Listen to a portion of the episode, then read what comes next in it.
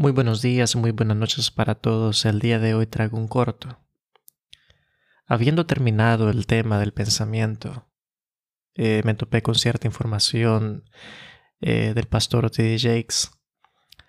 Y pues le hemos dado tanta vuelta a la parte del pensamiento, ejecutándolo en una forma científica y neutral, que también siento la necesidad de poderlo compartir desde el otro ámbito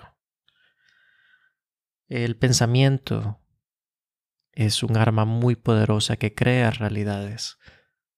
Desde el lado espiritual, un pensamiento puede ser algo demasiado poderoso. Como una sola idea puede lograr transformar completamente una vida. El simple hecho de tener una cierta idea puede cambiar completamente el punto de la historia. El hecho es de dónde provienen estas ideas. En el lado eclesiástico, el lado de la fe, la Biblia inicia en una perspectiva y es pon tu mirada en las cosas de arriba y todas las demás cosas vendrán por añadidura, lo que significa que parte de lo que nosotros somos y de lo que nosotros traemos de, proviene de una divinidad mientras mi pensamiento es ese ser supremo. Las ideas correctas vendrán a mi vida por pura gravedad, puesto que lo que está en el cielo es mucho más grande que lo que está aquí conmigo en la tierra.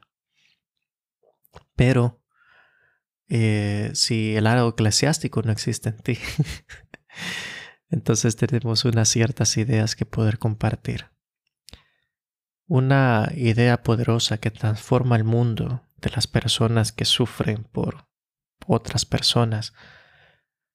Es un pensamiento, el número uno, es enamórate de ti mismo. Enamórate de tal manera que no permitas que nadie ni nada se sobreponga a ese amor que tú tienes para ti mismo. Pensamiento número dos.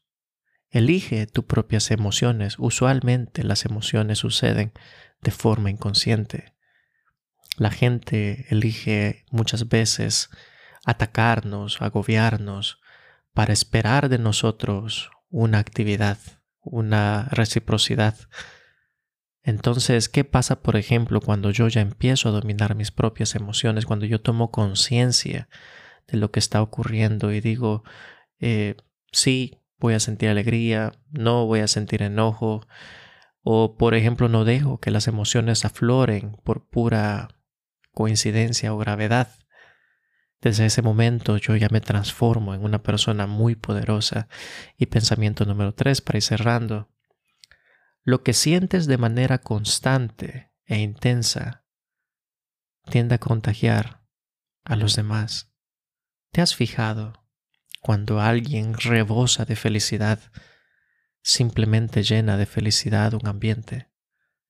Entras o la persona entra a un gimnasio y de repente todo el ambiente cambia simplemente por el hecho que su presencia está ahí, en ese lugar y un lugar monótono gris de repente tiende a transformarse en algo diferente.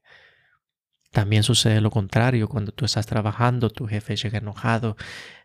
posiblemente tenemos un ambiente completamente ameno, pero esa energía negativa que se carga alguien de poder entrando en un lugar pacífico violenta la paz alrededor. Por supuesto, lo que tú sientes, lo que te intensifica, va a contagiar a los demás. Entonces, es una lección. ¿Qué es lo que cargaré este día, con qué cargaré, con qué contagiaré al mundo a mi alrededor. Yo elijo el camino de la paz. Donde yo ande, mi ambiente será de paz. Promulgaré la paz, esparciré la paz, porque no hay necesidad de todo lo demás en la paz, en la quietud, en la calma. Siempre estará Dios. Entonces, así termina el corto de este día y pues gracias por sintonizarnos. Soy Fernando Vázquez con Vida Nueva y muchas gracias.